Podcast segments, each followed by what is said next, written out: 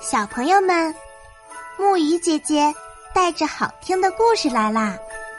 今天的故事是《小溪边的小乌鸟》。在南半球的澳大利亚，有一条美丽的小溪，溪边住着鸭嘴兽大叔和他的一家。紧挨着小溪的橄榄树上，还有啄木鸟。小乌鸟和禽鸟的家。每天早晨，太阳从天边刚吐出金灿灿的霞光，禽鸟就扯着嗓门儿，以优美的歌声揭开溪边一天生活的序幕。啄木鸟开始巡查林中树木的健康状况。鸭嘴兽大叔忙着操持家务，小乌鸟却忙着布置他的小屋。他隔天就到河边、海滩、大路上捡彩色贝壳、发光瓦片、晶莹闪烁的碎玻璃，经他精心装饰，小屋里闪闪发光，熠熠生辉。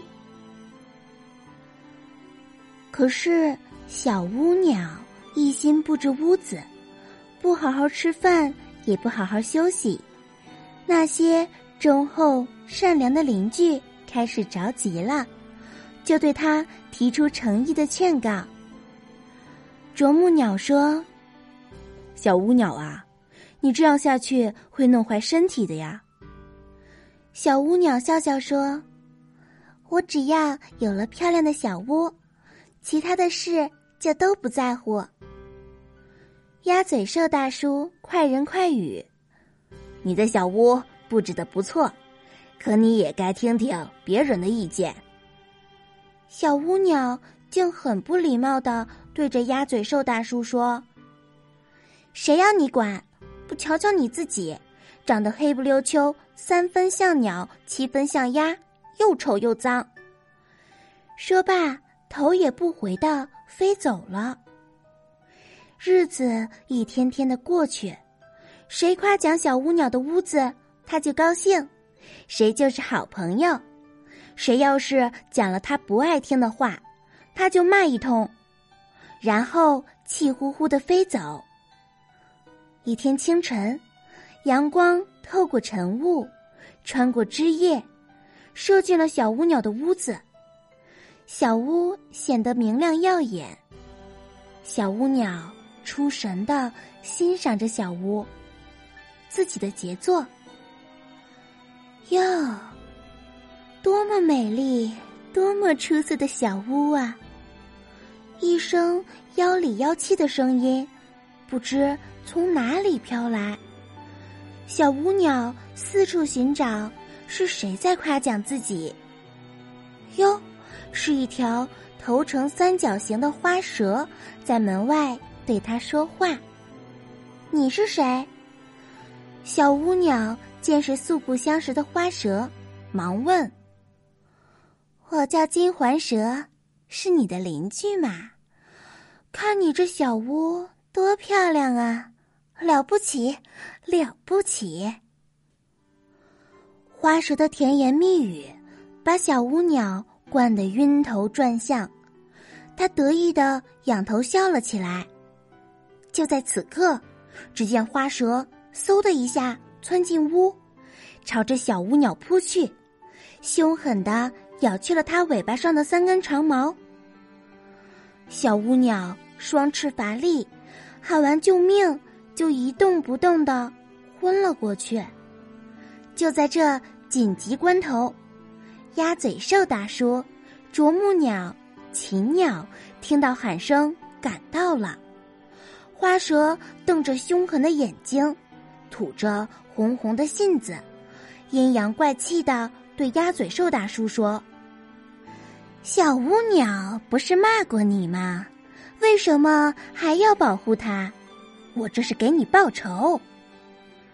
他骂我不关你的事，我不许你伤害小乌鸟。”鸭嘴兽正义凛然地说：“哼，再啰嗦，我连你也一同吃了。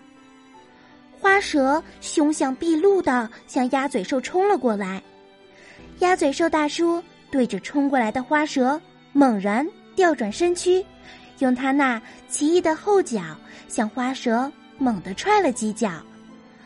花蛇挨了几脚，原先昂的高高的头慢慢的垂下来，痛苦的挣扎几下，就像浸透了水的草绳一样。软绵绵的躺在地上不动了。这时，小乌鸟已清醒了，在啄木鸟和禽鸟的帮助下，飞上枝梢。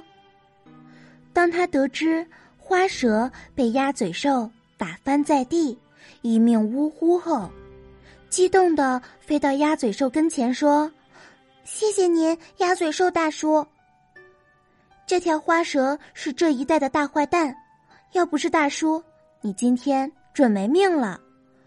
禽鸟对着小乌鸟说：“你平时不注意饮食，饱一顿饿一顿会伤身体的。”啄木鸟爱怜的说。小乌鸟惭愧的低下了头，同时又关心鸭嘴兽有没有受伤。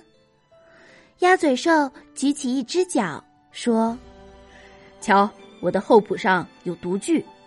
刚才我一脚踢过去，毒具里分泌进来的毒汁进入蛇的体内，立刻就把它给毒死了。你不怕毒蛇咬你吗？”小乌鸟好奇的问。